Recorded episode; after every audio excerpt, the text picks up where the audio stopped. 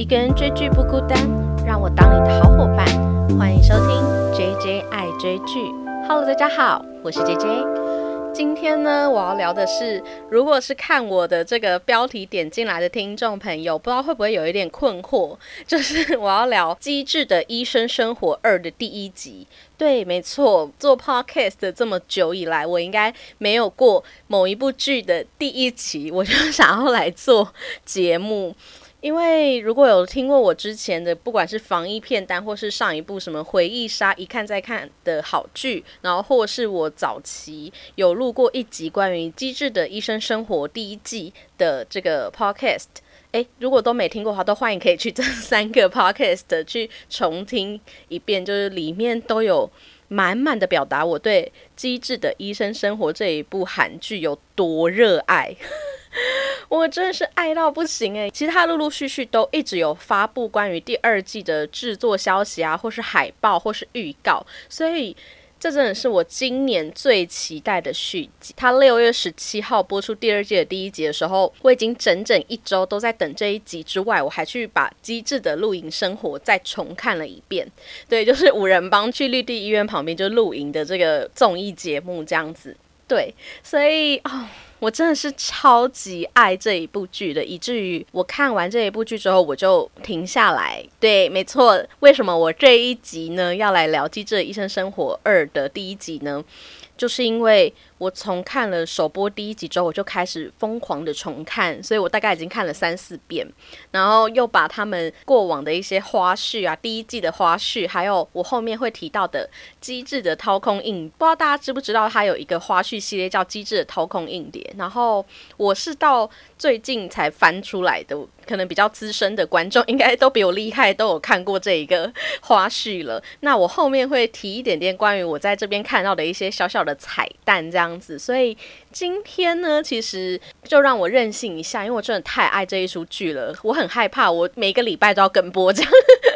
应该应该不至于到每一集都会做，但是嗯，非常欢迎大家可以去我的 IG 搜寻 JJ 爱追剧，因为我上次首播完，我就马上立马写了一个就是短心的。那我想我应该这三个月这十二集里面呢，我应该每一集看完之后，当下我都会。写一下就是关于那一集的小小的短评这样子，所以有兴趣的听众都可以去我的 IG 搜寻 JJ 爱追剧，然后可以跟我一起来追这部我超爱的韩剧。那想必如果今天你会点进来这一集的话呢，你应该也是机智的医生生活的粉丝吧？那后面呢，其实就是会小小聊一下可能第二季的看点，还有他去解开了一些第一季留下的伏笔，然后还有一点点刚才提到的彩蛋。所以这一集就是当大家轻松的聊一下，然后因为我。上一集 podcast 就是关于机智的医生生活的五人帮，我已经有蛮详尽的解析了，所以这一集呢，其实我会花多一点点的篇幅在聊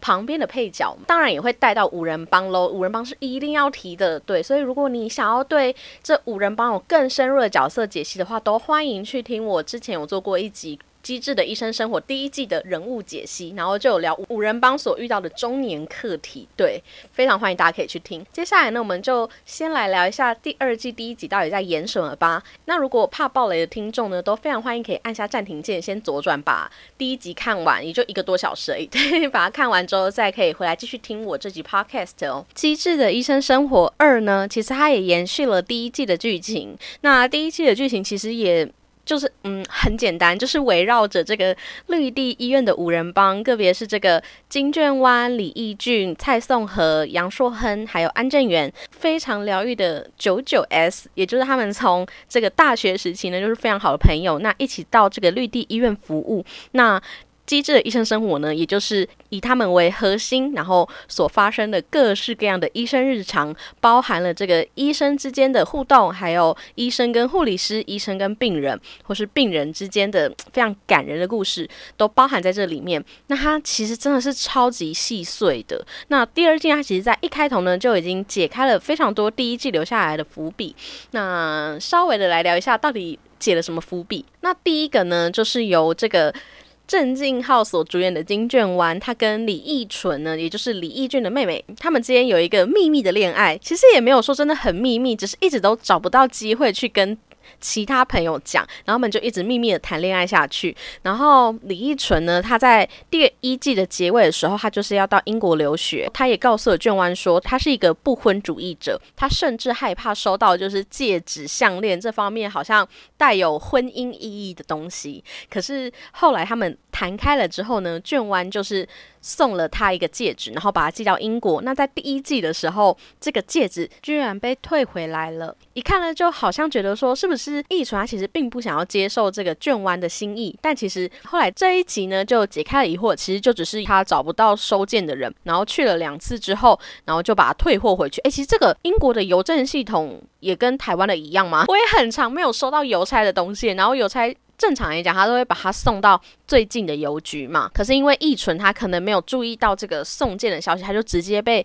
退回到韩国了。所以他们彼此就解开这个小小的误会，这样子。不过这也是这个导演的一个小巧思啦。他其实一直以来呢，都要让大家明白说，我们这个电视剧呢，其实不像其他电视剧一样，就是有剧情的反转，有狗血的剧情。我们就是很温暖、很温馨的电视剧这样子。对，所以第一个戒指。之谜呢，就不过就是一个邮差的误会。对，那第二个呢，就是关于杨硕亨的前妻喽。哦，这个我在看第二季的时候啊，我觉得应该有一些桥段是当初第一季就已经先拍好了，他只是先卡在一些比较悬疑的地方。因为其实他们第二季应该是在机智的露营生活之后开始开拍的，所以大概应该是三四月了吧。第二季呢，就关于杨树恒前妻的谜题也有被解开。大家在圣诞节的时候就接到了他前妻的电话，他同时拒绝了邱敏和这个非常可爱的住院医师的圣诞节邀约。第一季就断在说他到底接起来这个电话之后，他说了什么。那第二季其实就公布说，其实他前妻爸爸刚好就是有一些意外，然后就来到这个医院的急诊室治疗。那他前妻就是马上打给他的前夫杨硕亨嘛，对。他的前妻呢，其实就是由《秘密森林二》的朴之妍所饰演哦，真的是超级美的。就是他前妻一看就觉得，哦天哪，我好像。其实我是站在他跟邱敏和应该要配在一对的，可看到他前妻就真的还蛮知性，然后又很漂亮的样子，就觉得，嗯，邱敏和好可怜哦。对，没错。所以他第二季呢，其实也埋下一些小小的伏笔，就是他跟前妻之间的发展会不会还有可能性？那他跟邱敏和这条爱情线呢，会不会接起来？那我就在看到这边的时候，我就在想说，因为第一季的时候啊，爱情的三角恋是发生在宋和跟义俊，还有另一个住院医师安志宏身上嘛，但是。因为大家都知道，第二季其实安志宏他就没有再出演这一个戏剧了，所以这个三角恋的关系在第二季就自动的消失了。那我就在想说，嗯，难道第二季的三角恋就要发生在杨硕亨身上了吗？就是跟他的前妻还有邱敏和。对我是真的还蛮支持他跟邱敏和可以凑一对的啦。但他的前妻感觉起来是对他余情未了，因为他爸爸关系开始跟树恒有一些联系之外呢，其实他爸爸出院之后，他在结尾也有去找杨树恒，就是单独的吃晚餐，然后说哦，我们以后可不可以就是也像这样子多吃一下晚餐，然后约个会这种感觉，对。就来看看他后面这个朴之眼这个角色会不会有一些新的发展。那第三个呢，就是刚才聊到的宋和跟易俊啦。因为宋和他在第一季的结尾呢，其实蔡宋他就是有发现说他有生病嘛，虽然那个肿瘤是良性的，他就决定去素草分院做这个静养。实际上他还是蛮常出现在这个绿地医院本院的。上一季的留下最大的伏笔就是义俊他在离婚之后呢，开始又对这个宋和，其实宋和是他们。学生时期的初恋，但他们俩一直都没有机缘可以真正的在一起，就彼此好像有好感，可是一直都没有机会在一起。那在第一季的结尾，义俊就有试探性的询问说，如果他有一个朋友，就是爱上了另一个相处多年非常非常好的女生朋友的话，应不应该跟他告白？那其实宋和是个非常聪明的女生，她一听就知道。易俊在说的就是朋友就是他自己。对，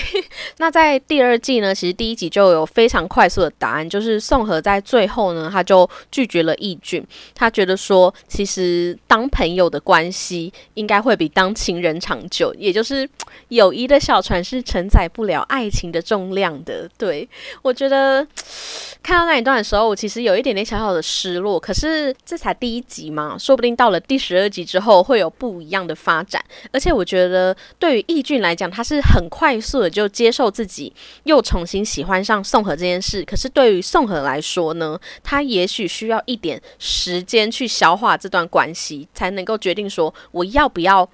真的跟义俊在一起，因为看得出来他其实也是有一些好感的，就是那个感觉跟对其他三个男生是不太一样的。那最后呢，解开的谜题其实就是我们的冬天跟郑源他们两个人，其实在第一季的结尾呢就已经有接吻的这个桥段了。所以其实，嗯，郑源跟冬天就已经算是在一起了。那在这一集，我真的是有点出乎意料的，就是。安正元真的，他本来在第一季根本是大家的暖暖包，就是一个中央空调的概念，就是所有的女生他都对他蛮好的。可是他在第二季开头有了女朋友之后，男人味爆棚诶，这待会后面可以提到，就是因为我后面会稍微的聊一下关于冬天这个角色。其实第一季在这五人帮身上的谜题大多都有被解开来了。那接下来我们就稍微的来聊一下第二季有什么看点吧。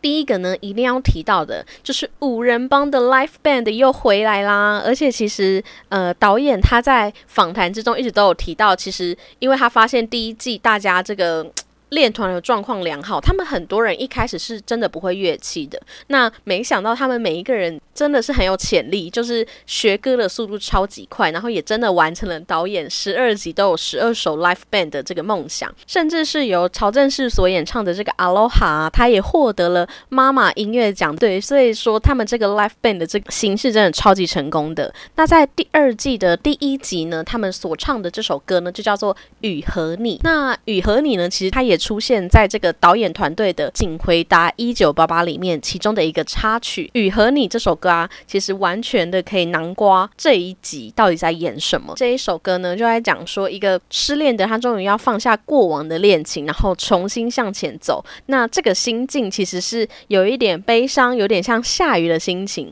那不知道大家喜不喜欢下雨？我自己是真的还好，因为我平常会骑机车，有时候下雨真的。脚都会湿掉，很崩溃。但是如果我像这个蔡颂和一样有就是开车的话，我应该也许也会享受在这个小汽车里面有这个雨滴落，这个滴滴答答很有安全感的感觉，很疗愈。对，那觉得这个下雨天其实是一个团聚的意涵，因为下雨这件事情虽然看起来好像是一个有点让人家觉得麻烦的事情。但是，也就是因为下雨，你才有可能收到，例如，嗯，来自恋人的伞，或是旁边人的善意，他提供了你一个就是遮风避雨的地方。所以，这个伞呢，其实是一种善意跟帮助。那在这一集里面呢，其实我相信大家最有印象的伞，应该是冬天跟正源所称的那一个爱的小伞吧？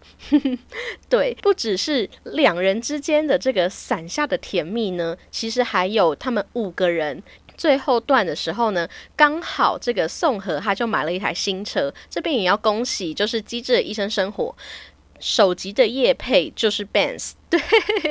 非常的有钱。然后宋和买的新车就是名车嘛，然后这几个男生呢，就还是一样，就是非常像小朋友，就看到那个车就哇这样子。我觉得那一段我超爱，我真的倒回去看好几次。那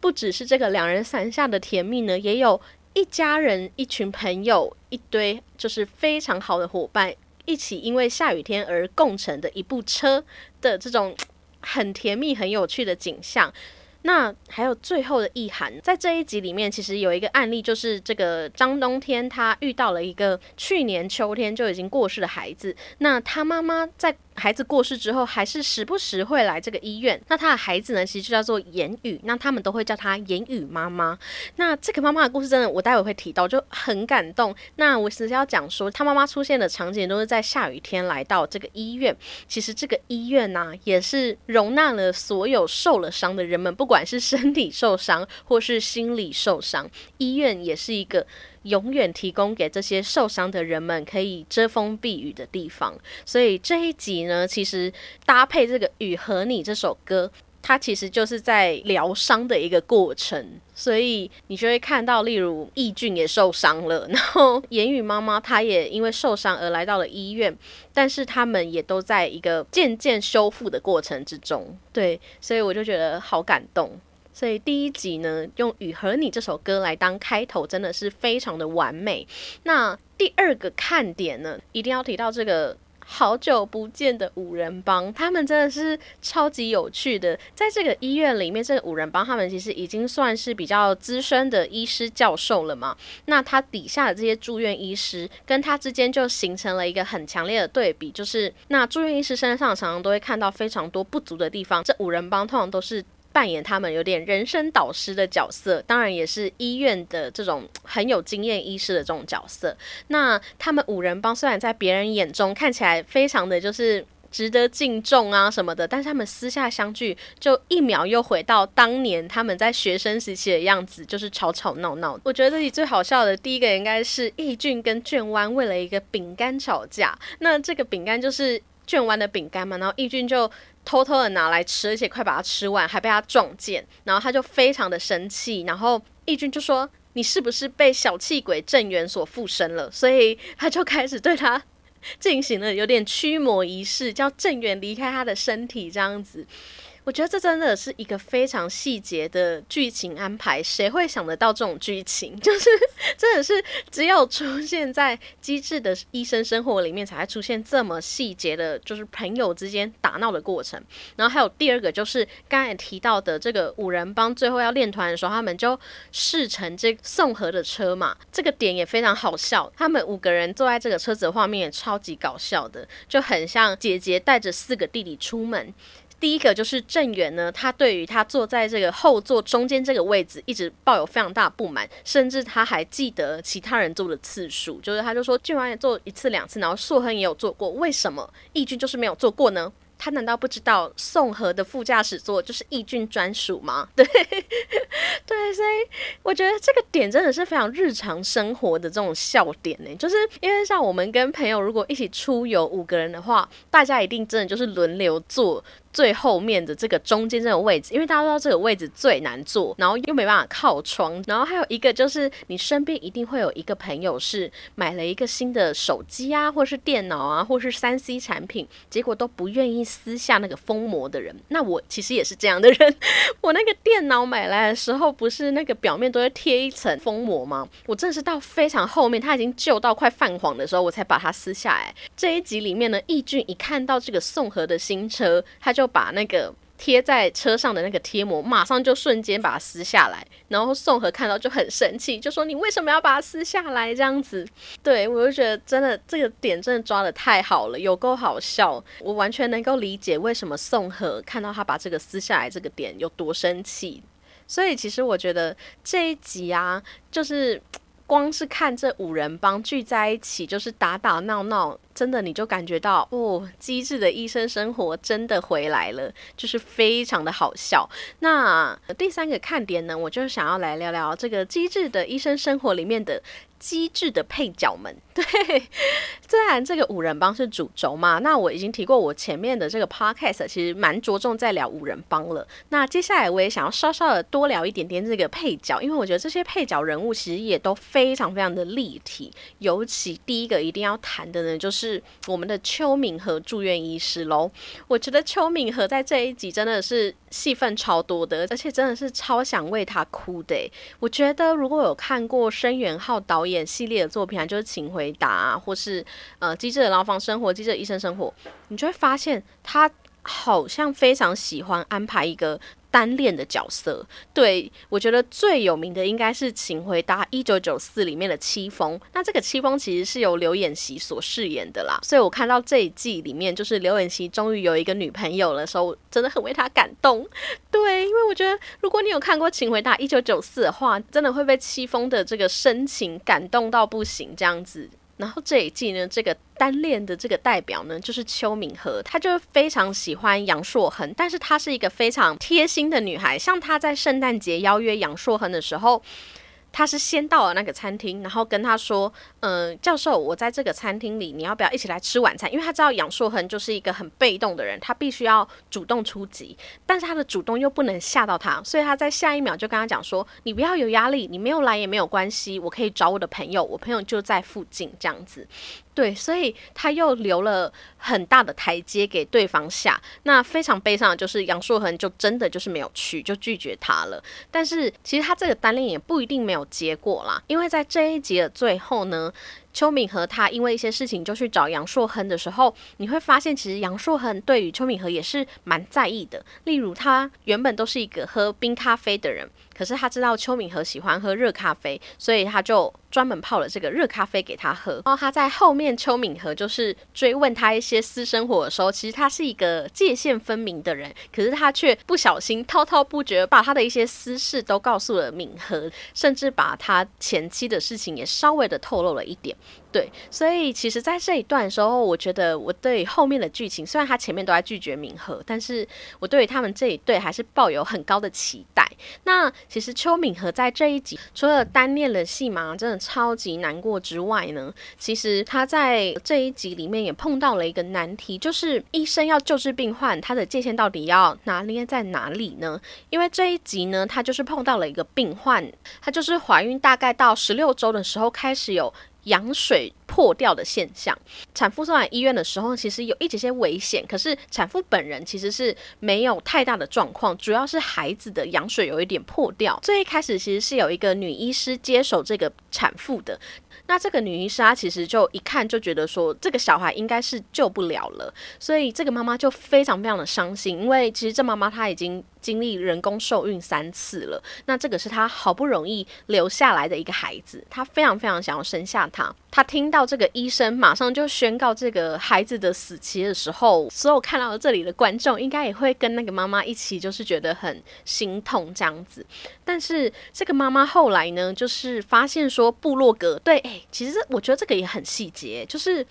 我们在看医生的时候，其实有时候真的会去查一些网络资讯，然后就查查就是医生的评价这样子，因为我们也不真的了解医院生态嘛，那也只能从别人的分享里面去看看自己照顾自己的这个医生呢到底 O 不 OK 这样子。但其实我觉得这也是对医生的一种小小的不信任啦，在这个妈妈身上其实完全可以理解，因为她就是。他还是感受得到他宝宝在他体内有非常顽强的意志力，想要生存下去，所以他不想要放弃任何可以让宝宝活下来的机会。所以他在部落格上呢，就看到曾经有跟他差不多情况的，就是孕妇呢。去找了这个杨硕恒之后，有努力的把孩子生下来，所以他就麻烦邱敏和说，他可不可以换医生？那邱敏和后来其实也感受到这个孕妇的这种恳切的心情，那他就告诉了杨硕恒这件事情，那也顺利的把医生换为杨硕恒。那最厉害的就是杨硕恒听到邱敏描述这个孕妇的情况的时候，他第一句话问的是：这个孕妇是不是很瘦？他会这么问的原因，其实，在后面有解答，就是体型偏瘦的孕妇呢，会比较能够快速的感受到这个婴儿的胎动，她是更能够感受到婴儿有非常强大的生存能力。而在这个孕妇身上呢，她其实也还觉得自己的状况是好的。所以杨树亨他问的这个第一句话呢，其实他完完全全就是站在胎儿跟产妇的身上思考。他就是告诉那个孕妇说：“好，我们可以尝试看看。那我会尽力的，虽然这件事情就是几率很小，但是我会尽力的去帮你保住这个胎儿。所以，当同样一个案例，在一个女医师眼中呢，是一个没有救的案例。”可是，在杨硕恒的眼中呢，是一个还有机会，尽管只是这个几率非常的渺茫，还还是愿意尝试去保住这个孩子。那在邱敏和的身上啊，他就开始感到困惑了，因为其实。我们看到后面也都能够理解，为什么那个女医师会做出这样的选择，就是那个产妇的状况真的在一般正常的状况下，可能真的是会被判就是胎儿是保不了。但是就是因为这个对象是杨硕恒，他愿意去承担那个微小几率所带来的风险，因为但这个孩子保不住的话，非常有可能家人都会怪罪这个医生。可是他愿意去承担这件事情，其实是一件非常了不起的事。邱敏和在后面呢就问了硕亨说：“你怎么有办法在那样的状况下做出那样的选择？”那硕亨的回答，我真的觉得真的是完美的医生形象。就是他说他只是单纯的想要帮助产妇跟胎儿，那他当然也会怕说会不会。胎儿撑不下去，然后会被怪罪。那他如果只是一直在考虑这件事情的话，他就跨不出任何一步了。所以他只能选择在目前的状况下尽力做到最好。我看到这句话的时候，我真的觉得超级感动，根本就是人生名言。就是你不一定真的要当医生，你才必须做这件事情，而是你在面临生活的所有状况，不管是职涯、爱情、家庭。我们没有办法去一直思考未来那个很坏的结果，我们只能专注于当下，然后在目前的这个状况下，把能做的事情做到最好。我在录这个 podcast，目前也是类似这种心态，对，所以我在看这句话的时候，我真的觉得硕恒真的是一个人生导师。对，第二个要提到的配角一定就是冬天喽。那在看过这一集的听众，应该跟我一样，看到冬天跟郑源这个背后环抱在一起这一刻，真的会觉得天哪，太夸张了吧！真的是不谈恋爱则已，一谈这个招数真的非常多。那郑源除了从这个背后环抱冬天，而且我觉得他们两个人还刚好搭配了有一点情侣装，不知道有没有发现？而且我后面看到有一些网友啊提到说，其实。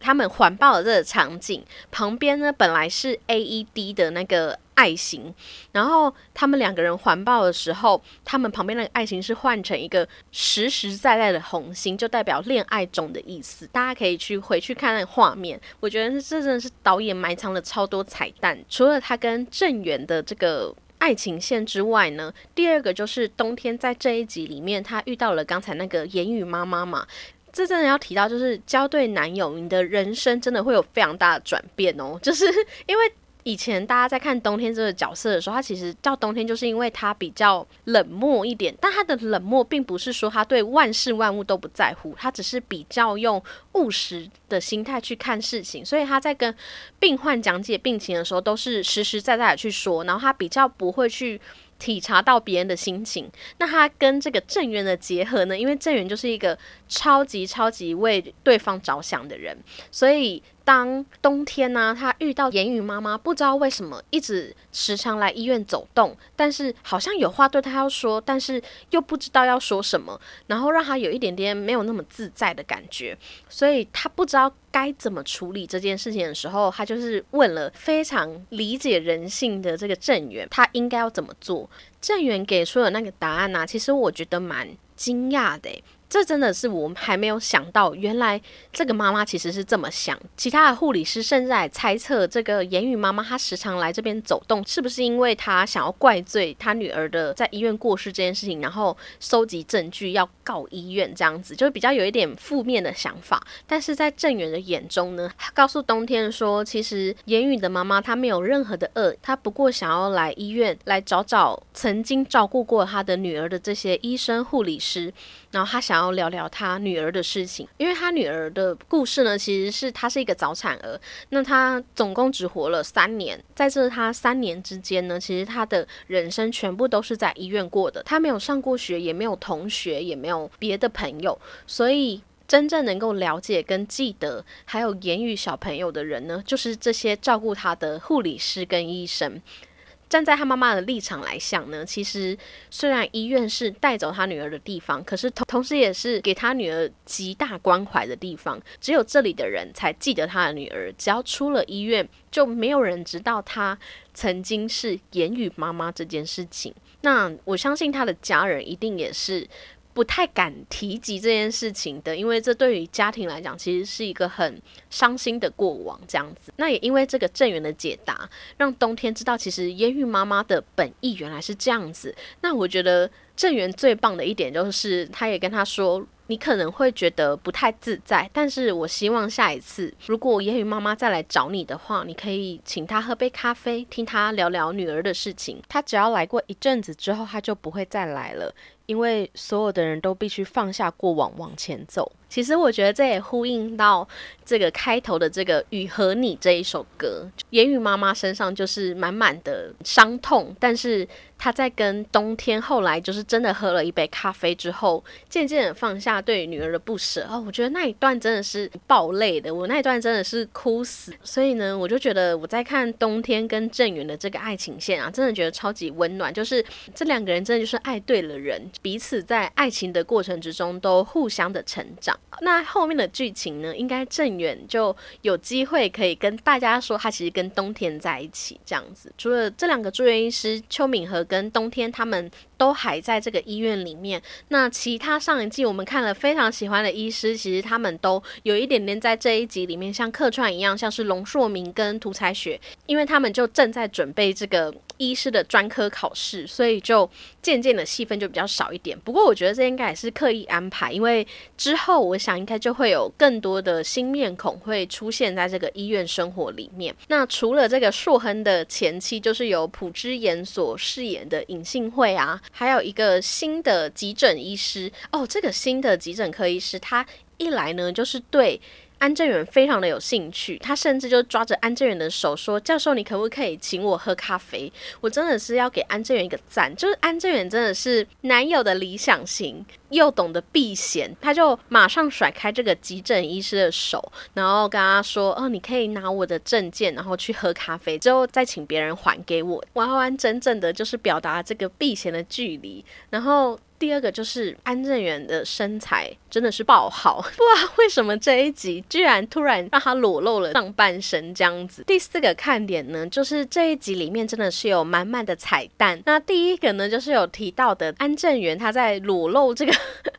安正元他在裸露上半身的这一场戏啊，他其实就是住在卷湾家嘛，然后卷湾就偷用了他的洗发，安正元就这裸着上半身出来就说你是不是用了我的洗发精？然后卷湾。就说没有啊，安正元就说没有啊，你可以用啊，我的洗发精超好用的，你可以用用看这样子。然后俊完就觉得哦，怎么他变了？然后他就马上回答说啊，我已经用了。这样，此刻郑源呢就迅雷不及掩耳的速度就丢了一团卫生纸砸在这个俊湾的脸上。俊湾就说搞什么？居然投的这么准？你以前是当过投手是吗？那其实这一段呢，其实就是在影射一九九四年的那个戚风，他就是演一个天才投手的角色，所以。第一个彩蛋呢，就是导演用了《请回答一九九四》的这个。戚风的梗，然后第二个呢，就是他们在练团结束之后，硕亨就特别跟宋和说：“你那个车子啊，你要把手机的蓝牙跟车子连接，然后你就可以在车上听音乐这样子。”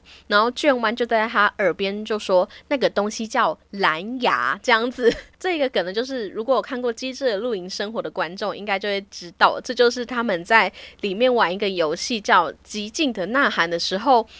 超级爆笑的片段，对，所以他们就又用了这个机智的露营生活的梗，然后还有第三个就是雨珠的暴风成长嘛，因为雨珠她就是在第一季跟这一季之间就长了一岁嘛，那大家也知道，就是小朋友成长的速度真的超快的，导演跟编剧他们就为了去。小小的这个解释这一段呢，他就安排了易俊，他在一看到雨珠在睡觉的时候，他就很惊讶的说：“奇怪，雨珠怎么一夜之间就长了这么大？这样子。”然后旁边的保姆也在附和。那易俊就此时就用了一个星际战警的梗，就是拿着一个笔灯，然后对着那个保姆说：“叮。”现在我们就是假装这件事情就是都没有发生过，忘记这件事情吧，这样子。我觉得他其实也在同时的传达给各位观众说，我们也就假装不知道这个中间不只是隔了一天两天而已，我们就假装雨珠就是这样子的暴风成长吧，这样子的感觉。对，所以我就觉得非常可爱。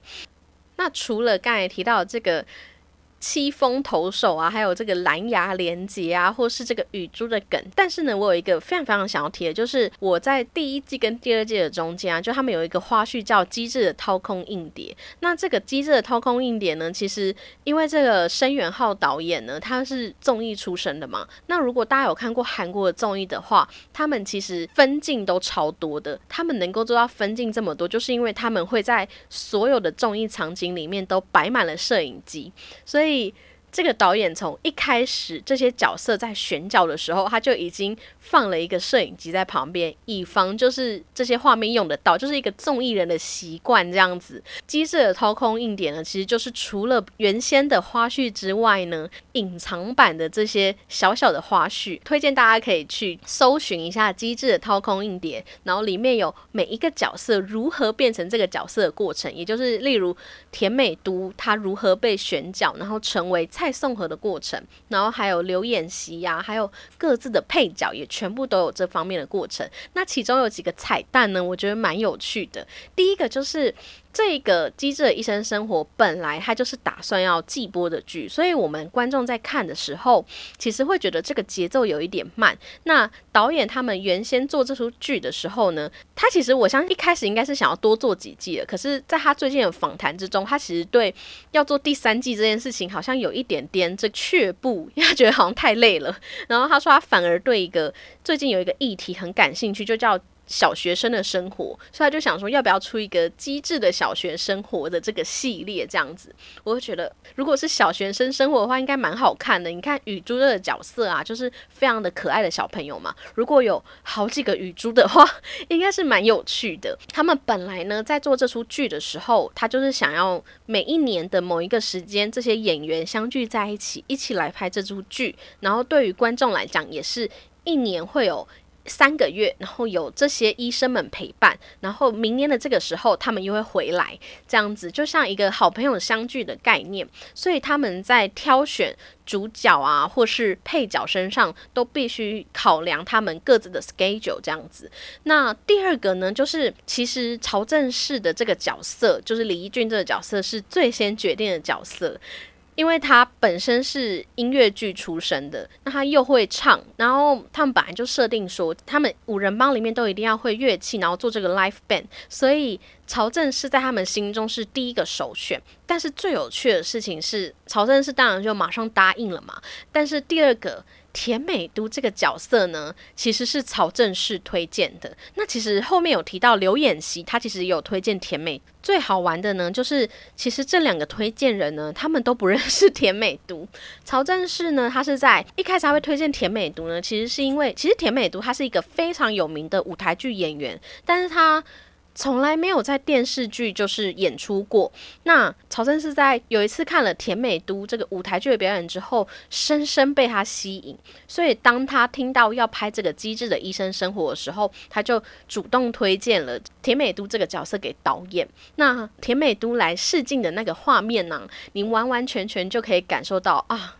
他就是真蔡宋和这样子，所以我觉得田美都这个寻找过程真的很励志诶，就是你真的只要在你现在遇到的所有事情上，你在你的岗位上认真的做到最好，你永远都不知道你的机会会从何而来。他永远也没想到推荐他的竟然是两个他不认识的演员这样子。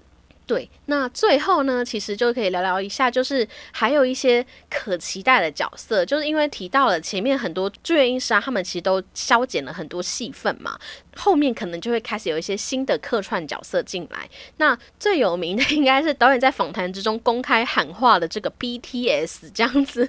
因为他女儿其实是 ARMY，就是 BTS 的粉丝，所以他就一直非常希望 BTS 可以来这边客串。在这个机智的医生生活里面，其实冬天跟敏和啊他们会是好朋友的原因，就是因为他们都是 BTS 的粉丝，所以我觉得 BTS 来客串的几率应该蛮高的。然后另另外呢，还有一个就是《机智的牢房生活》，有一个演员叫李奎炯，然后他就是里面一个非常可爱的同志角色。那他其实有被放消息说他可能会来做这个客串，所以我觉得这个只要演过申元浩导演这个团队的戏的演员呢，都。很有串联性，就是你会在 A 剧里面看到他，然后他也会偶尔会来 B 剧客串，然后刘演熙就不用讲了嘛，就是戚风啊，然后又来到这个机智的医生生活当五人帮这样子，对，所以就觉得很好玩，所以之后应该也可以非常期待说，应该会有更多的角色会来到这个机智的医生生活第二季。